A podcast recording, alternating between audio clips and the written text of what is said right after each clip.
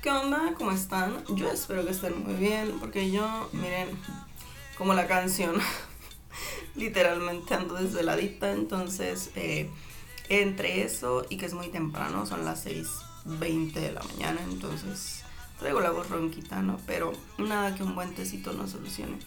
Entonces, eh, vamos a retomar el podcast donde lo habíamos dejado la última vez. Y sí, yo sé que he estado muy ausente, eh, pero en mi defensa estoy muy ocupada, básicamente. Entonces, eh, pues como siempre, una disculpa y comencemos. El día de hoy vamos a hablar sobre normatividad, más específicamente sobre el 11. ¿Y qué vamos a hablar del 11? Bueno, pues únicamente vamos a ver qué es, ¿sale? Entonces, pues vamos allá. Y el tema del 11 en realidad viene a colación al podcast debido a que hace unas semanas esta señorita se compró un metro nuevo. Y en el empaque del metro eh, venía el logotipo del 11. Entonces yo dije, mm, este puede ser un buen tema para el podcast. Entonces, pues aquí estamos.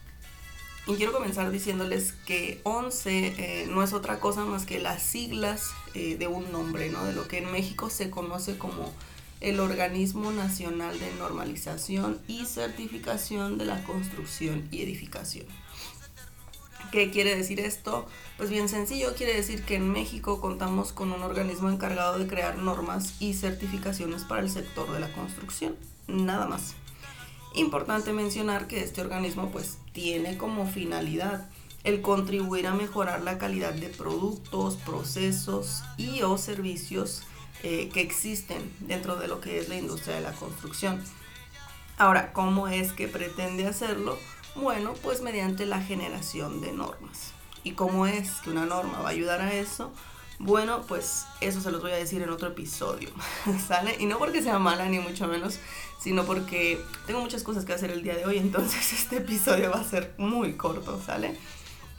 Eh, de momento nos vamos a quedar hasta aquí eh, con la cuestión del 11, simplemente saber que es otro de los tantos entes regulatorios que existen en México, ¿ok?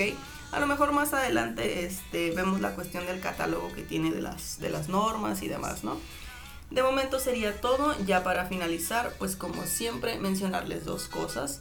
Número uno, que la próxima semana vamos a hablar sobre albañilería. Y número dos, pues que tengan una buena semana, se cuidan, sale, bye.